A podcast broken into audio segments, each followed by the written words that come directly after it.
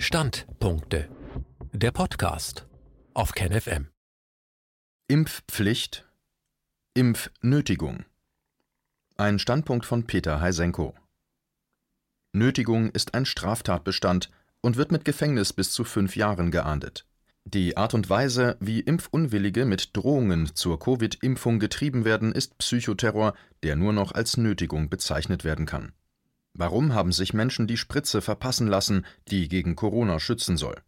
Mit einem Mittel, das nur eine Notzulassung hat und keineswegs den etablierten Standards für Impfstoffe gerecht wird. Da gibt es zunächst diejenigen, die einigermaßen überzeugt sind, dass ihnen der Bankkaufmann nur die reine Wahrheit erzählt und Angst und Panik wegen der Pandemie berechtigt, ja lebenserhaltend sind. Der verharmlosend Pieks genannte Eingriff in ihre körperliche Unversehrtheit hilft ihrem seelischen Gleichgewicht. Wie groß der Prozentsatz dieser ist, ist schwer einzuschätzen.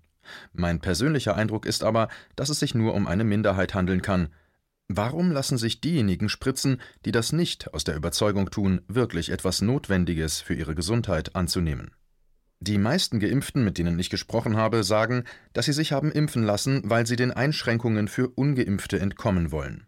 Weil sie in Urlaub fahren wollen oder Orte ohne Test betreten, für deren Zutritt ein frischer Test verlangt wird oder eben ein Impf- oder Genesungsnachweis. Allein letzterer ist schon hochproblematisch. Alle, diesmal wirklich alle Fachleute, inklusive der regierungsamtlichen Stellen, gehen davon aus, dass ein hoher Prozentanteil an Covid-Infektionen unerkannt verlaufen ist. Das heißt, man hat sich das Virus eingefangen, der Körper hat es ohne Symptome unbemerkt abgewehrt und sich so eine natürliche Immunität erworben. Die Meinungen dazu variieren nur in der Annahme des Prozentsatzes. Sind diese symptomfrei Immunisierten nun das Doppelte oder das Zehnfache der durch Tests erkannten Infektionen?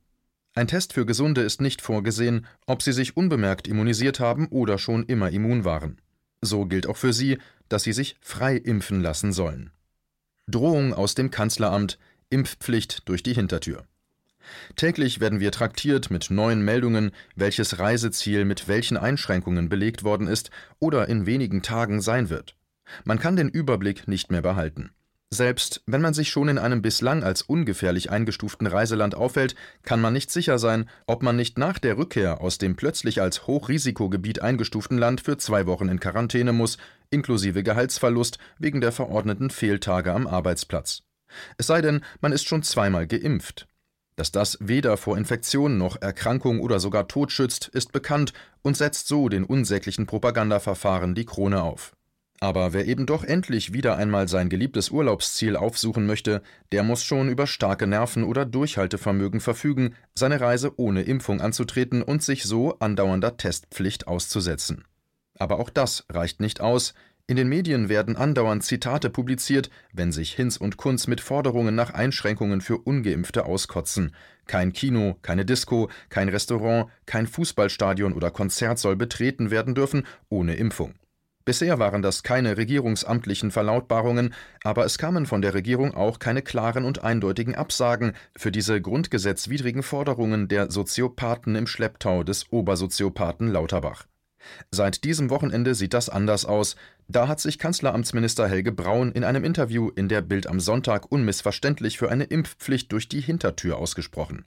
Konkret macht er deutlich, dass es für ungeimpfte weitere Verschärfungen geben müsse, gewisse Angebote wie Restaurant, Kino und Stadionbesuche wären dann selbst für negativ getestete ungeimpfte nicht mehr möglich.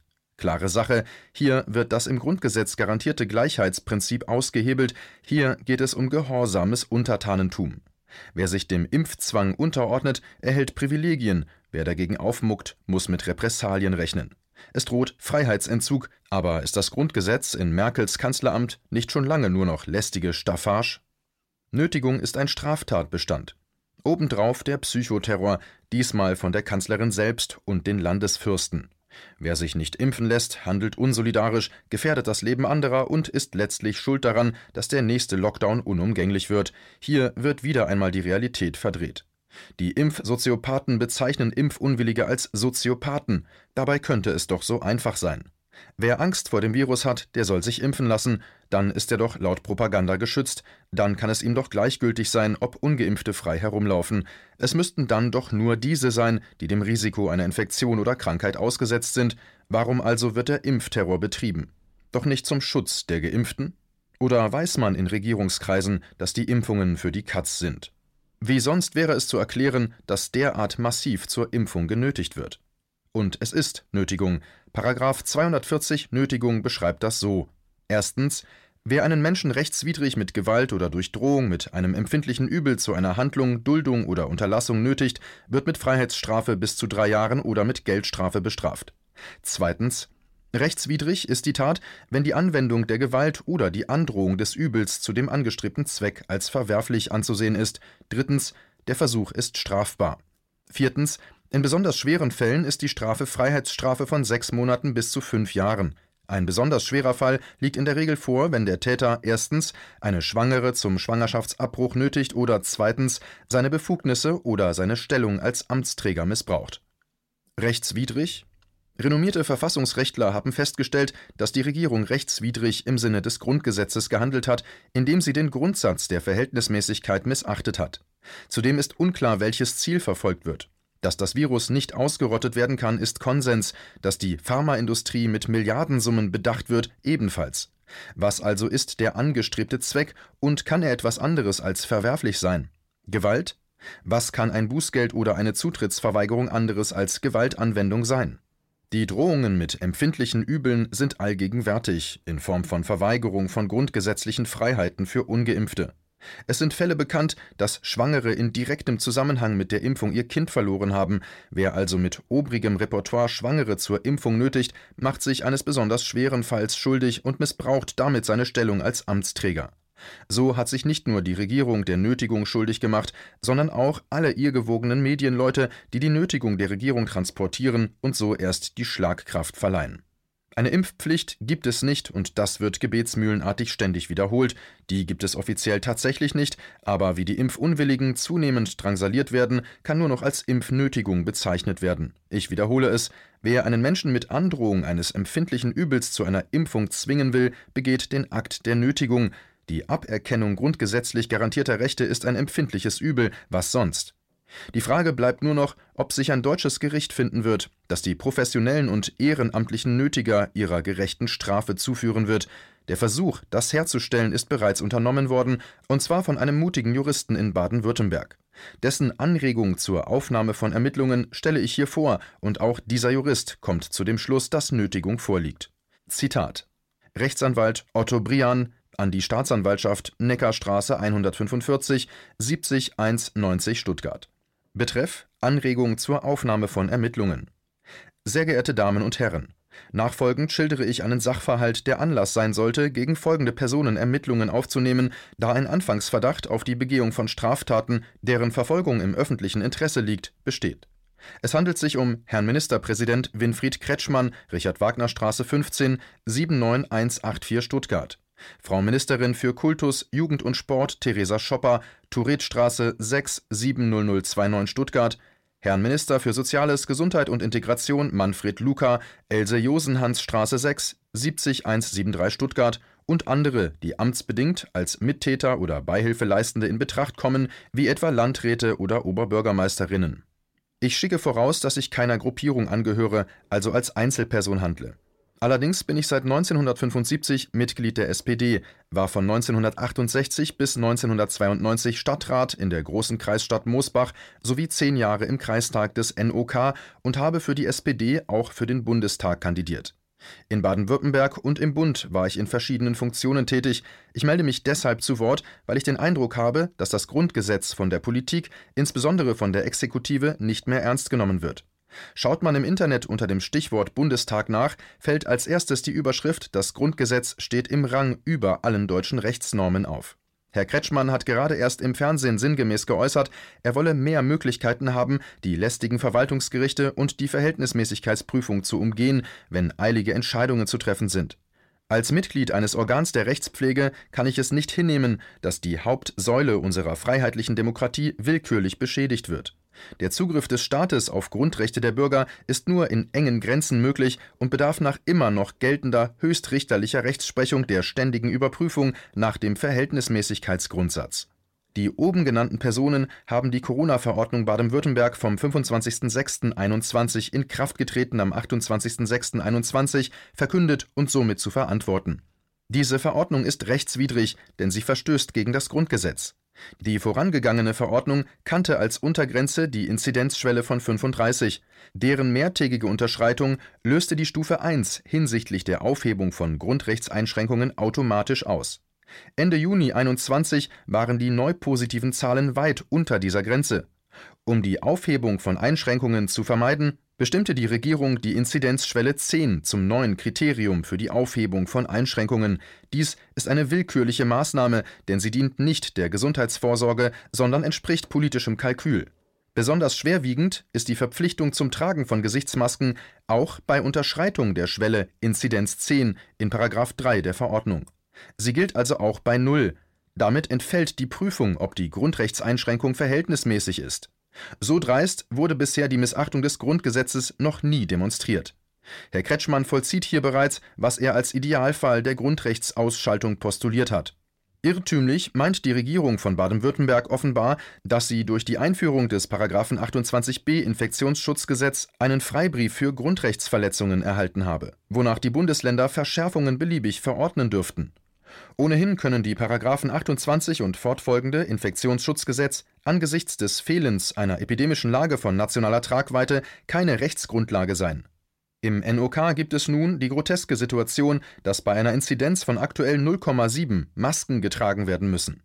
Bei 144.000 Einwohnern entspricht das drei positiv getesteten Personen im gesamten Landkreis, von denen nicht bekannt ist, ob sie symptomfrei, falsch positiv oder leicht erkrankt sind. Schwere Fälle gibt es derzeit nicht, was beweist, dass das Gesundheitssystem weit entfernt von einer besonderen Belastung ist. Die Bürgerinnen und Bürger werden hier an der Nase herumgeführt. Die Regierung befindet sich in einem eklatanten Rechtsirrtum, da, wie oben ausgeführt, das Grundgesetz über allen deutschen Rechtsnormen steht. Die Verletzung von Grundrechtsnormen erfüllt per se noch keinen Straftatbestand, hat aber eine strafrechtliche Dimension, wo das Handeln einen solchen erfüllt. Genau das ist vorliegend der Fall.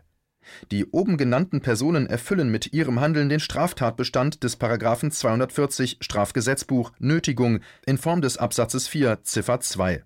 Hierfür ist eine Freiheitsstrafe von sechs Monaten bis zu fünf Jahren angedroht. Die Staatskanzlei und die Ministerien sind mit hochqualifizierten Juristen ausgestattet, sodass die oben benannten Personen sehr genau wissen, was sie tun und sich nicht auf einen unvermeidbaren Irrtum berufen können Ihr Handeln ist als fortgesetzte vorsätzliche Nötigung in der erschwerten Form des Missbrauchs ihrer Stellung als Amtsträger einzuordnen. Der Straftatbestand der Nötigung ist erfüllt, weil diejenigen, die die Maske in den vorgesehenen Fällen nicht tragen, rechtswidrig mit dem empfindlichen Übel der Androhung eines nicht geringen Bußgeldes genötigt werden, in Einschränkung ihres Grundrechts auf freie Entfaltung der Persönlichkeit gemäß Artikel 2 Grundgesetz die Maske aufzusetzen Dabei ist auch an Körperverletzung zu denken, da das Tragen der Maske für längere Zeit nach Auffassung namhafter Hals-Nasen-Ohren-Fachärzte und anderer Experten gesundheitsschädlich sein kann. Für die gleichzeitig unabhängig von einer Inzidenzschwelle durchgeführte wöchentlich zweimalige Testung von Schülerinnen und Schülern gilt im Prinzip das Gleiche wie bei den Masken. Hier kommt hinzu, dass die nun schon monatelang durchgeführten Tests beweisen, dass die Beteiligung der Kinder am Infektionsgeschehen marginal ist eine Anfrage im Land Hessen ergab, dass bei 1,1 Millionen Tests in Schulen nur ca. 40 positiv waren, wobei nicht gesagt wurde, ob überhaupt jemand Symptome hatte. Im NOK war nicht zu erfahren, welches Ergebnis die Schultests hatten. Ich gehe deshalb davon aus, dass niemand positiv war. Für eine Fortsetzung dieser Tests, die Millionen Euro kosten, gibt es keine vernünftige Erklärung. Da diese Zwangstests einen Eingriff in die in Artikel 2 Grundgesetz garantierten Grundrechte darstellen, liegt hier ebenfalls eine Nötigung im Amt vor. Das empfindliche Übel ist hier unter anderem die Androhung, gesunde Kinder vom Präsenzunterricht auszuschließen. Ich bitte höflich, mir den Eingang dieses Schreibens zu bestätigen und das Aktenzeichen mitzuteilen. Otto Brian, Rechtsanwalt. Zitat Ende. Dies war ein Beitrag aus anderweltonline.com. KenFM ist crowdfinanziert und unabhängig. Leiste deinen Beitrag zu freier Presse und unterstütze unsere Arbeit finanziell. Wenn du zukünftig keine Beiträge verpassen willst, abonniere den KenFM Newsletter und installiere dir die KenFM App für iPhone und Android. Weitere Informationen auf kenfm.de/support. Hallo Community. In diesem Video möchten wir euch das Thema Bitcoin ans Herz legen. Wir werden euch erklären, was Bitcoins sind, wie man damit bezahlen kann und welche Bedeutung diese Währung für KenFM hat. Viele von euch haben sicher schon von Bitcoin gehört oder nutzen es sogar privat. Wie ihr KenFM mit Bitcoins unterstützen könnt und warum das für uns aktuell sehr wichtig ist, verraten wir euch jetzt. Das ist ein Bitcoin. In Wirklichkeit existiert so ein Bitcoin aber gar nicht. Es gibt ihn nur virtuell im Internet als digitale Währung in einem digitalen Konto. Bitcoin ist eine sogenannte Kryptowährung, die bekannteste weltweit. Man kann damit via Computer oder Smartphone einkaufen, spenden oder sich gegenseitig Bitcoins zuschicken. Bitcoins kann man wie Währungen oder Edelmetalle zum aktuellen Wechselkurs kaufen, verkaufen oder von Freunden zugeschickt bekommen. Einzige Voraussetzung ein E-Wallet, zu Deutsch eine elektronische Geldbörse. Das ist ein Account oder Konto, über das man Bitcoins empfangen oder versenden kann. Wie ihr wisst, nutzen auch wir bei KenFM schon seit ein paar Jahren Bitcoin, damit wir im Notfall auch finanziell unabhängig bleiben können – zum Beispiel von Banken, die uns nicht mehr mögen. Da viele Banken mit unserer Berichterstattung nicht einverstanden sind und nicht im Zusammenhang mit KenFM genannt werden möchten, kam es in den letzten Monaten so weit, dass uns gar keine Bank mehr mag. Weshalb wir leider damit rechnen müssen, vom kompletten IBAN-Zahlungsverkehr ausgeschlossen zu werden. Deshalb der Appell an euch, beschäftigt euch jetzt schon mit der Funktionsweise von Bitcoin, damit ihr uns auch im Notfall trotzdem weiter unterstützen könnt. Alles, was ihr dafür tun müsst, ist, eure bisherige Unterstützung in Euro einfach in Bitcoin an uns zu senden. Dazu legt ihr einfach eine kostenlose E-Wallet an, wandelt einen Betrag eurer Wahl in Bitcoin um und sendet uns diesen an unseren Bitcoin-Account. Den Link findet ihr unter jedem unserer Beiträge sowie unter diesem Video. Alternativ dazu könnt ihr aber auch diesen QR-Code mit eurem Smartphone scannen. Übrigens, eine detaillierte Schritt-für-Schritt-Anleitung haben wir zum Nachlesen für euch schon einmal vorbereitet. Ihr findet sie auf canfm.de/bitcoin. Ob Bitcoin oder Kryptowährungen wirklich die Zukunft des Geldes sind, wissen wir nicht. Aber vielleicht ist das bald unsere einzige Option, so unabhängig wie möglich und vor allem ohne Bankkonto für euch in Zukunft weiterhin freien und unabhängigen Journalismus machen zu können. Wir hoffen sehr auf eure Unterstützung und sagen jetzt schon tausendmal Danke. Euer Team von KenFM.